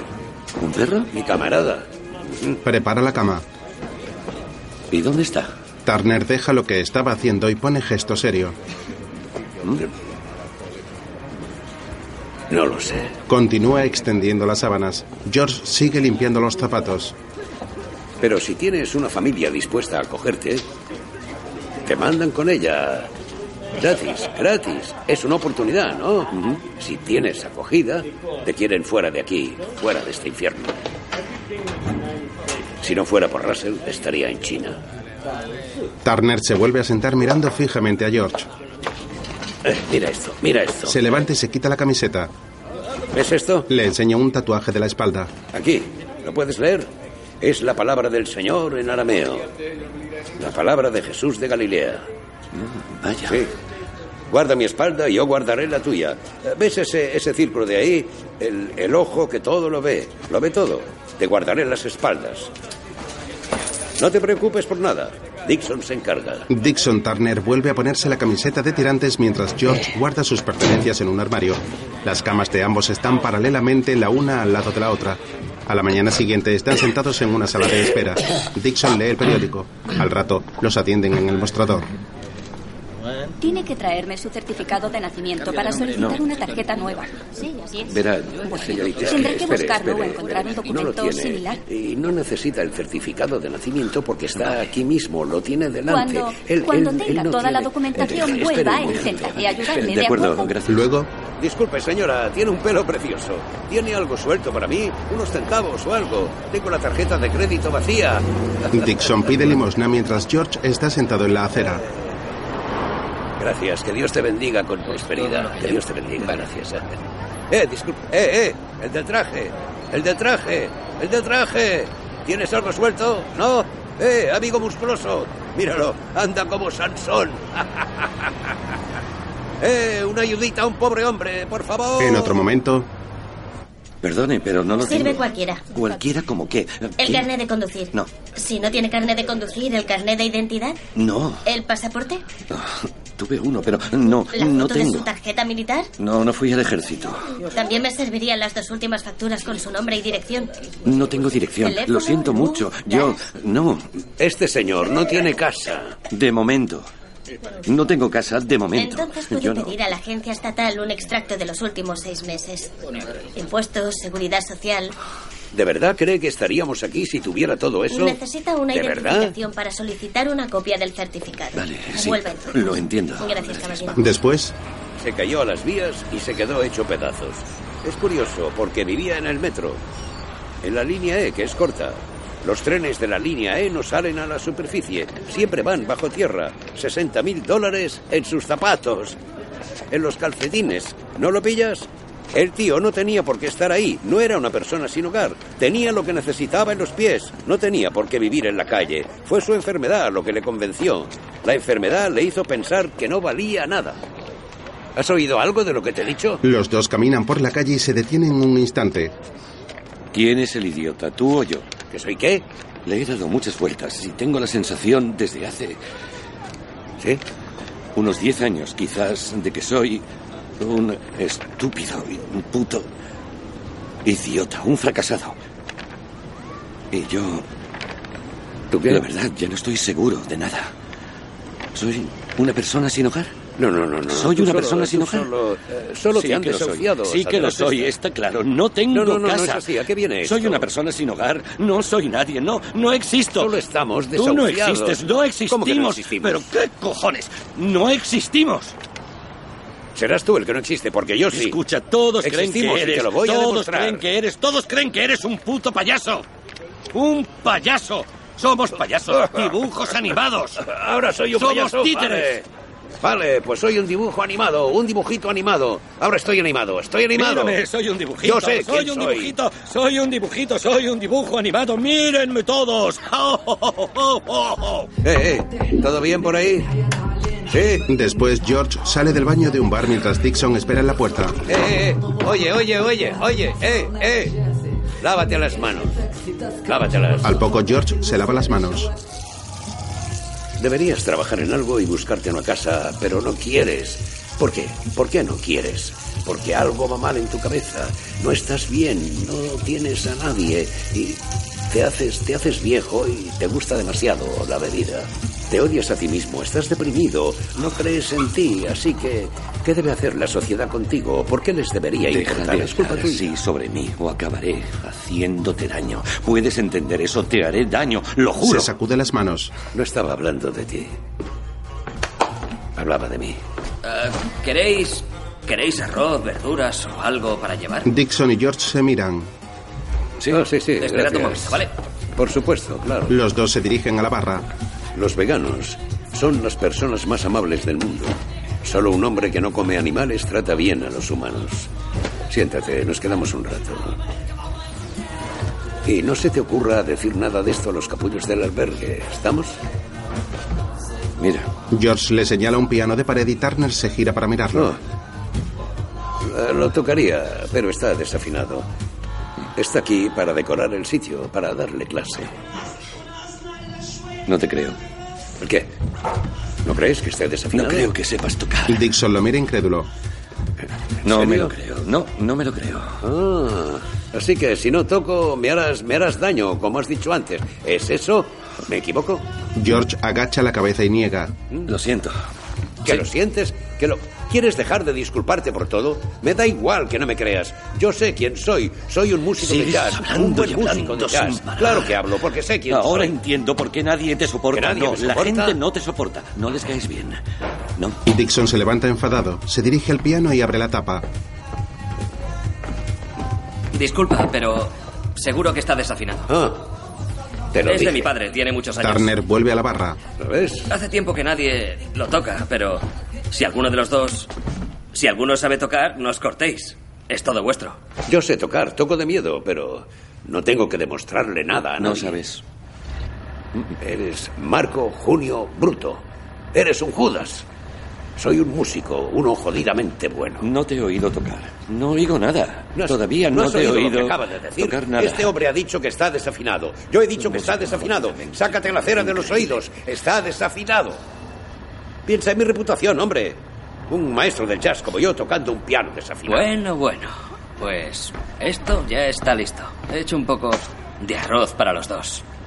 No pienso darle nada. Dixon se levanta y va al piano. Parecéis un matrimonio mayor, ¿sabéis? No, no, no. Eso sí que no. No creo en el matrimonio gay. Ni en el heterosexual. Los hombres deben ser libres y divertirse. El matrimonio no es, no es un regalo de Dios, es una cadena perpetua. Eso es. Saca la banqueta, se sienta y observa el instrumento. Se coloca para tocarlo. Por fin, por fin un poco de paz y tranquilidad. Bueno, ¿puedo? ¿Ya puedo? Sí, adelante. Gracias. George coge el envase con la comida y se vuelve a la barra, mientras Dixon calienta las muñecas y los dedos. A continuación coloca las manos sobre las teclas con cautela sin llegar a pulsarlas.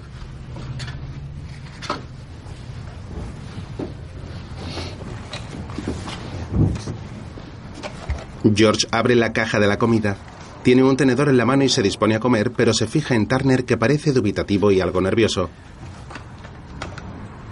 George empieza a comer y hace gestos de agrado. Se gira para mirar a Dixon, que permanece inmóvil. Se levanta del taburete y se dirige hacia él. El hombre parece muy emocionado.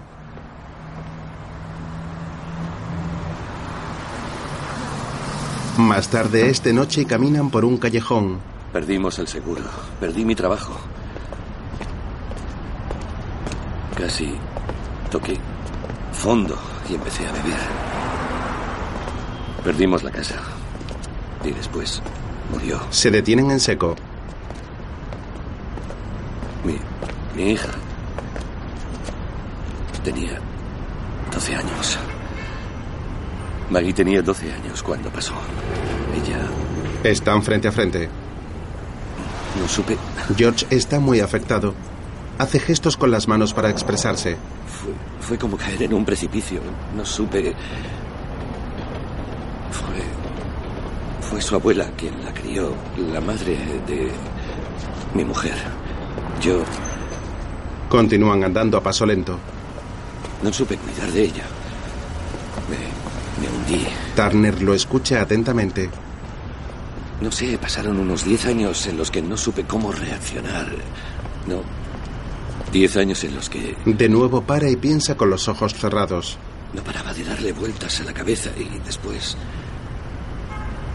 el ruido y entonces unas amigas que fueron increíblemente generosas, amables, simpáticas. Me dieron una cama, un sofá y luego una patada en el culo. Ahora ya no conozco a nadie. Después George sube las escaleras del albergue y se topa con Jack.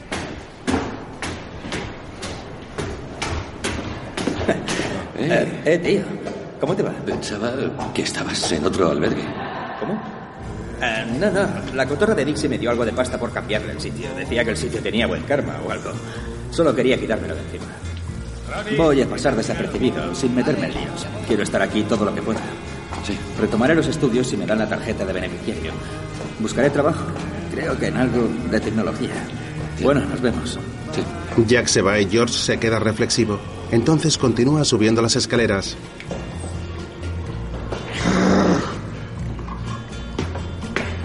Al poco, George y Dixon van por un pasillo. Hay casas que alojan ilegalmente. Te meten en un zulo apestoso. Sí, es tan apestoso que te dan ganas de salir corriendo. Un montón de literas que llegan hasta el techo. Dios. Y, y hay una furgoneta que te lleva y saca del sitio enfrente de uno de esos restaurantes chinos. Entras al sótano, subes unas escaleras y si pasas una puerta pequeña, al día siguiente estás en el albergue. ¿Y qué están haciendo? Por favor, para, para. Deja de hablar. ¿Qué te ha pasado? Déjame en paz. ¿Que te deje, que te deje en paz? No me mandes callar. Poco después están en la habitación a oscuras. George intenta dormir y Dixon está sentado en la cama mirándolo. Tienes que vencer a los demonios. A los demonios de tu interior. Te lo advierto. ¿Sabes qué? Que te jodan, que te jodan. No, no voy a entrar en tu juego. Cierra la boca. Que te jodan. Que te jodan. Jódete. No, jódete tú. No, no, que te jodan a ti. Me importa una mierda como estés. Te lo Que digo te en serio. por el culo. Que te jodan. Turner se tumba. Que me jodan, dice. Tendrás que disculparte para que te hable de nuevo. Los demonios te están dominando. Gilipollas. Este es el principio del fin. Métete en tus asuntos, imbécil. Dixon se dirige enfadado a alguien que pide silencio. George duerme plácidamente. Al poco, No toques mis cosas, déjalo. Déjalo. Aléjate de mis cosas. No toques mis cosas. Deja que lo recojamos por ti, hombre. Ni se te ocurra tocarla. No me voy a mover de aquí porque tú lo digas. No son horas. Dixon, no es el mejor momento para esto. ¿Que no son horas? ¿Sabes qué hora es? Callaos de una vez. No te metas en esto. Me debes una disculpa. Baja la voz. Que baje la voz. ¿Te debo qué? ¿Qué vas a hacer? Conozco mis derechos. No puedes echarme en mitad de la noche. Quiero hablar con el director. Dixon, coge todas tus No, cosas. no voy y a ninguna parte. aquí. Estoy esperando tus disculpas, George. Baja la voz. La gente está durmiendo. Yo también estaba durmiendo. Vete a dormir a otra parte. ¿A otra parte? Que te jodan. Despertad. Vamos, todo el mundo arriba. ¿Te he dicho algo? Cállate. Todo el mundo arriba, venga, vamos. por la mañana, George se despierta. Señores, hora de levantarse. Se incorpora y ve que Dixon no está en la cama de al lado. Eh, Frank, vamos arriba. Todo el mundo arriba, venga, vamos. George se levanta algo aturdido.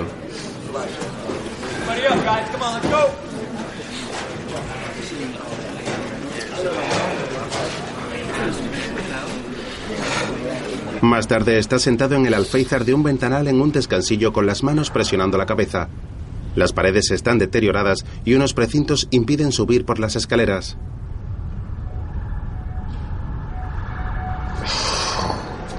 Está cabizbajo y parece desesperado.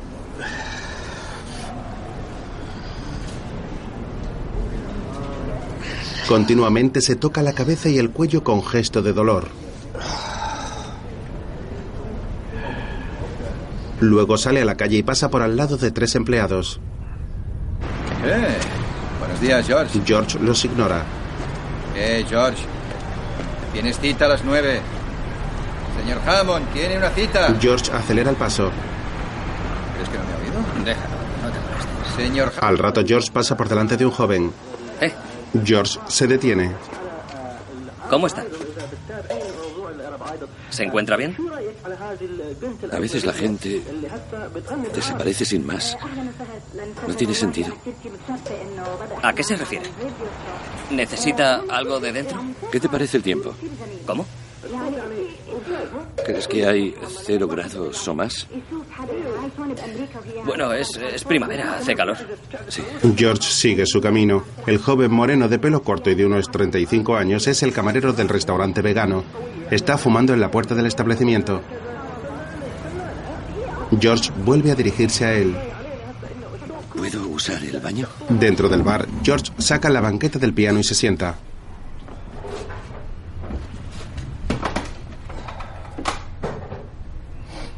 Se queda un rato observando el instrumento y finalmente lo destapa.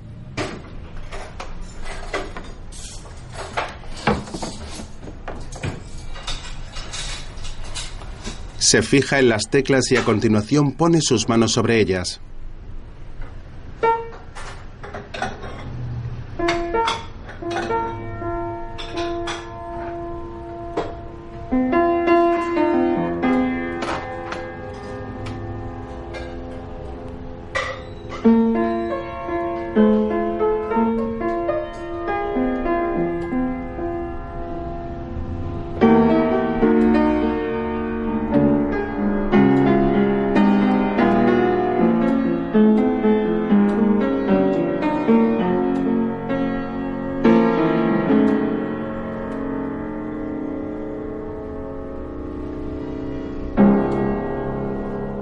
Se queda cabizbajo con las manos en las piernas y de nuevo comienza a tocar.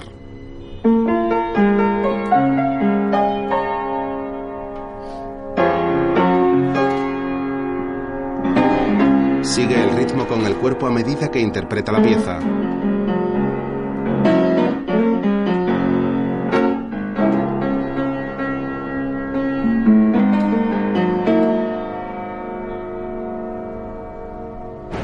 Después está viajando en metro sentado y subido en sus pensamientos.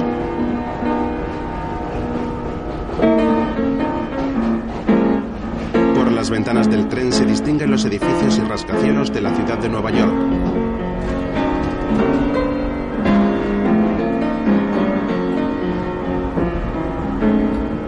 Dos asientos más a su derecha va un hombre joven. George suspira en repetidas ocasiones.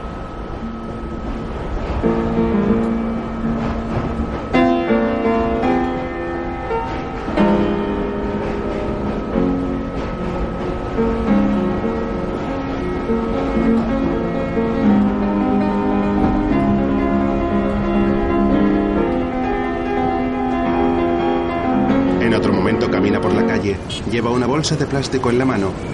Multitud de viandantes pasan por su lado en una dirección y en otra. George se para a buscar en una papelera.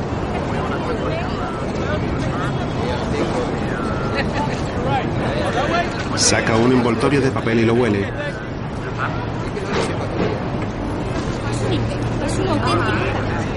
Dentro hay otro paquete de papel pequeño. Lo abre, coge algo de comida y empieza a comer.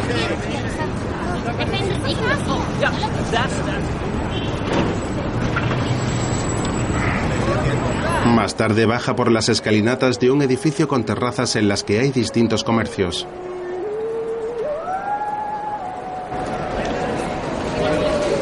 Cantidad de gente, entre ellos muchos turistas, pasan por su lado.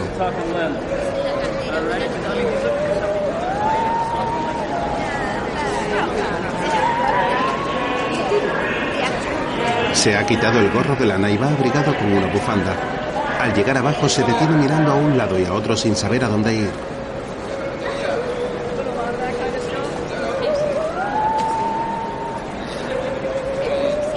Continúa caminando unos metros más en varias direcciones. Parece algo desorientado.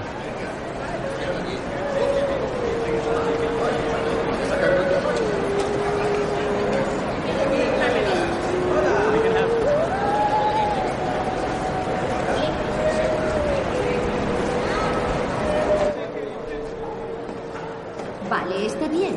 Es solo que fue un poco inesperado. Ya, seguro que no. ¿Cómo va todo? Más o menos todo sigue igual. Cada día intento que me afecte menos, pero es difícil.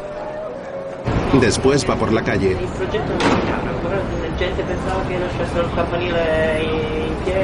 Pasa por delante de un edificio en obras en el que varios obreros trabajan.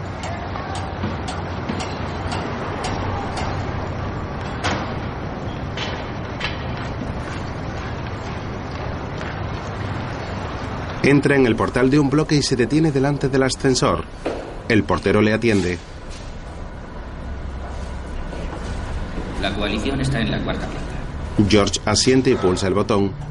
Entra en el cubículo y sube.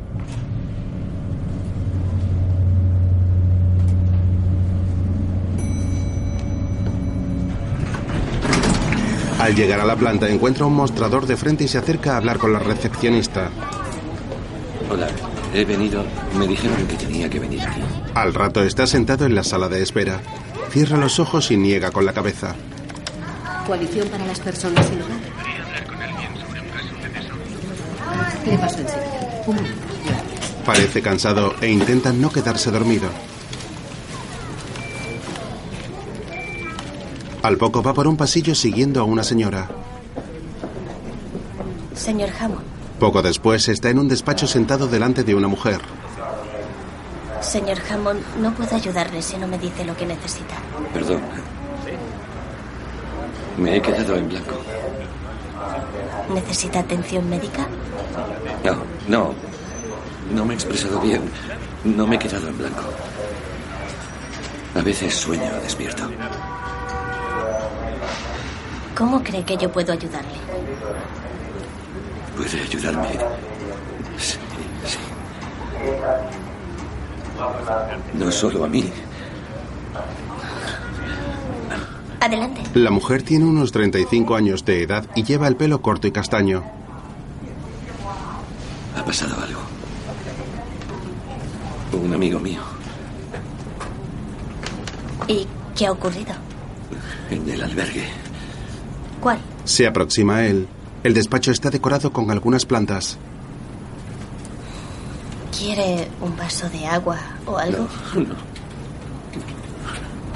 George agacha la cabeza abatido. Señor Hammond, El hombre se lleva las manos a la cara. Vuelve a erguirse. Estoy bien. Necesito una copia de mi certificado de nacimiento para solicitar una tarjeta de la Seguridad Social y obtener prestaciones. claro, por supuesto. No tengo documentación. Se echa para atrás en la silla y habla sofocado. El sistema es así, pero no quiero entrar en eso. No se preocupe, escribiremos una carta en su nombre. Usaremos la Sociedad de Asistencia Legal. Tranquilo. Él le escucha atentamente. ¿Puede hacer eso? Sí, bueno, ellos sí. Nosotros le asesoraremos. ¿En serio? Sí, sí. Nosotros le ayudaremos a lo largo del proceso. Eh, ¿Tiene dinero para la solicitud?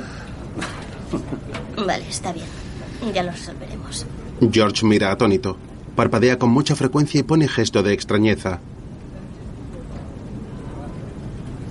El albergue. Usted ha dicho algo sobre su albergue. Asiente en varias ocasiones, pero no consigue articular palabra.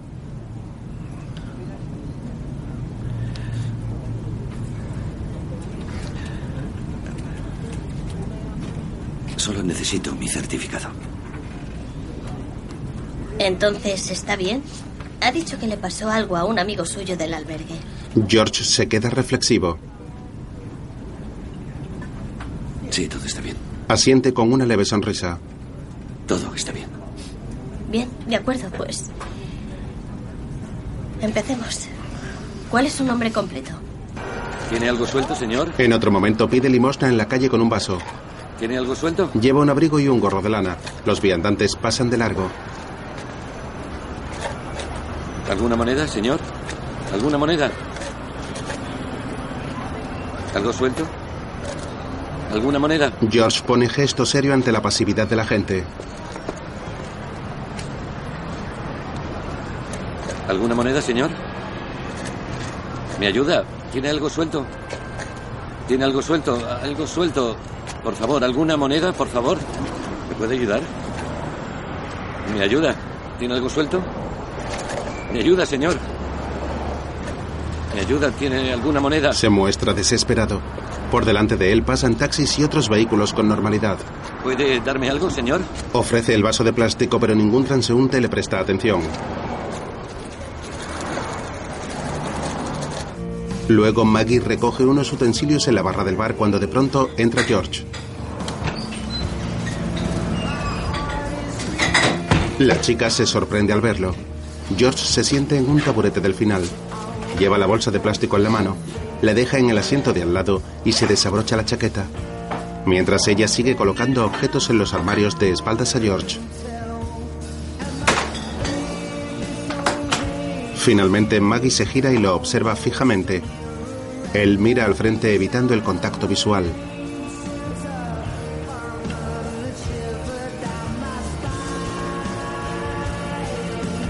La joven se aproxima a él.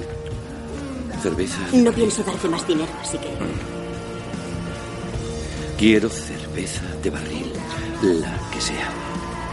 No es barata.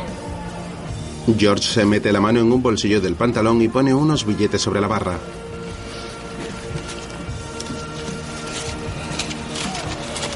Maggie coge un vaso, se dirige al tirador del barril y le sirve una cerveza.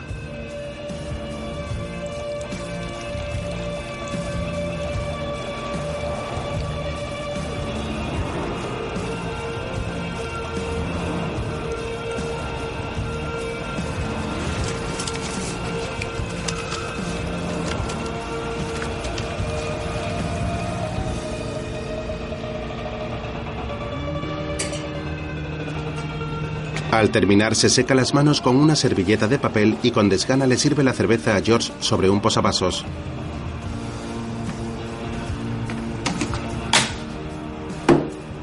¿Qué más? George da un sorbo de la bebida. A continuación un joven con barba llega a la barra.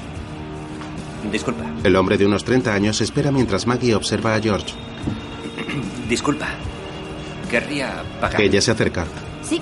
¿Tienes cuenta? Sí, cóbramelo todo. Mi Ahora apellido es Grayson. La chica abre la caja registradora y hace la cuenta del cliente, mientras George sigue bebiendo cerveza ante la mirada del joven.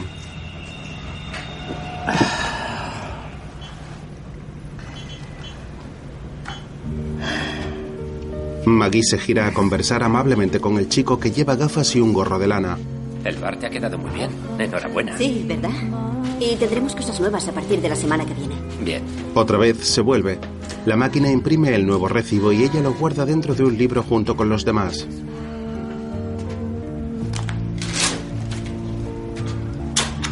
Gracias. Le da la cuenta y él la examina. La chica mira a George. Vale, gracias. De nada. Él se marcha. Maggie pone en su sitio el libro.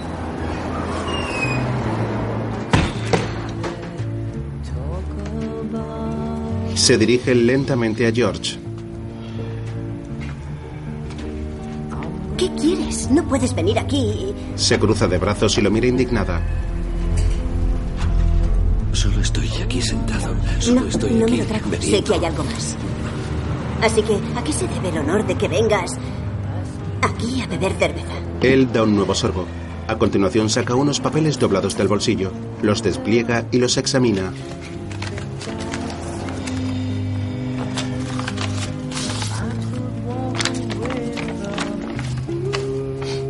Pone uno de ellos encima de la barra para que ella lo coja.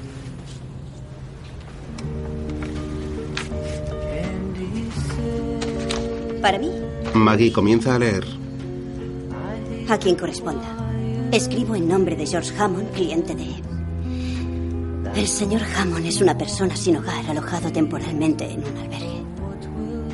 Actualmente no percibe ingresos y pide que su solicitud de cupones de comida se procese y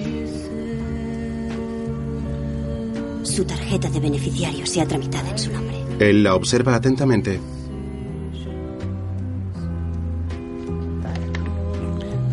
Es para obtener una copia de mi certificado de nacimiento. Es. Es para eso. Maggie se muestra afectada.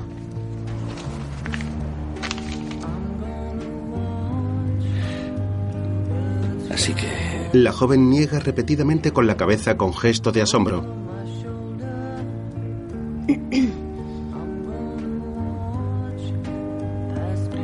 George la mira con nerviosismo y emoción. Yo solo quería verte. Ella mira a otro lado y reprime las lágrimas. De acuerdo. Entonces, bébete tu cerveza y márchate. Yo te invito. Camina por detrás de la barra sobrepasada por la situación. ¿Puedo tomarme otra? Maggie vuelve hacia él sonriendo incrédula. No, no, tienes que irte. ¿Por qué? Porque ¿Por qué qué? Porque tenemos leyes. Esto es un local privado. Tengo mis derechos, ¿sabes? Tengo mis derechos aquí. George se muestra desesperado.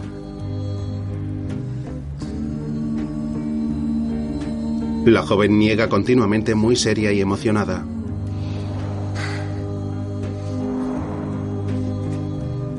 En serio, no. No sé qué esperas que haga. ¿Qué quieres? No sé qué puedo hacer que no haya intentado ya o... Porque... Normalmente... Son los padres los que cuidan de sus hijos.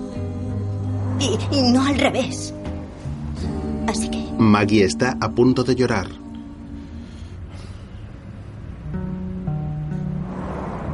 George empieza a sollozar.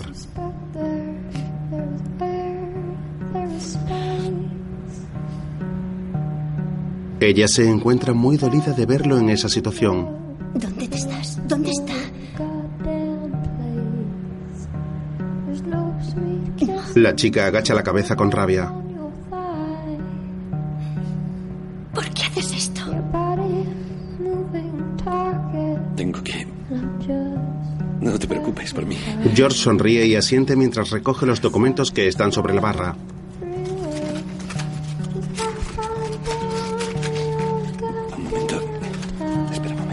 Se levanta del taburete. Ella continúa llorando.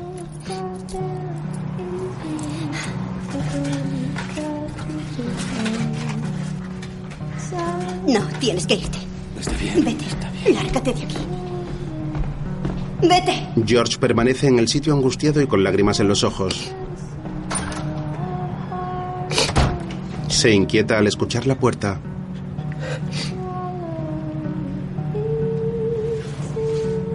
Se lleva las manos a la cara y se seca. Lo siento. Coge los papeles y se marcha del bar.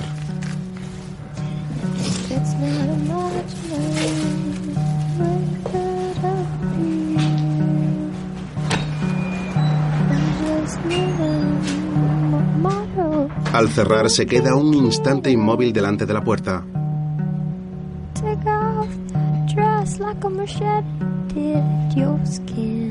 Se abrocha la cremallera de la chaqueta y camina por la acera.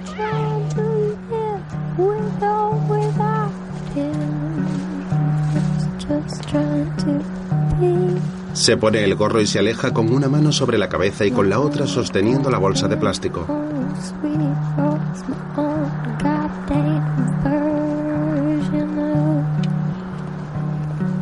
La calle está solitaria y el ambiente es frío. A lo lejos se divisan los rascacielos de la ciudad.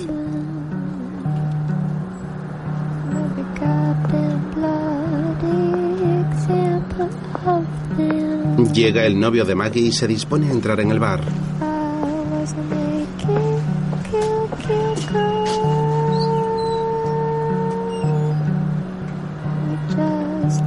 De pronto la joven sale abriendo la puerta enérgicamente. Mira a un lado y a otro y dobla la esquina en la misma dirección en la que va George. Lo ve a lo lejos y se detiene. A continuación empieza a caminar deprisa para luego acelerar el ritmo y así tratar de alcanzar a su padre.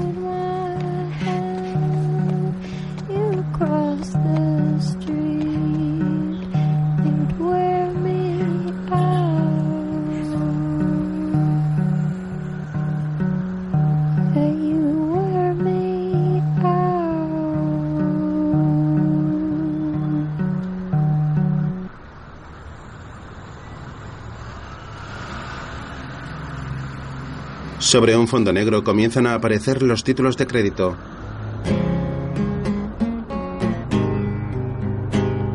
Invisibles, una película dramática estadounidense de 2014 dirigida y guionizada por Oren Muberman.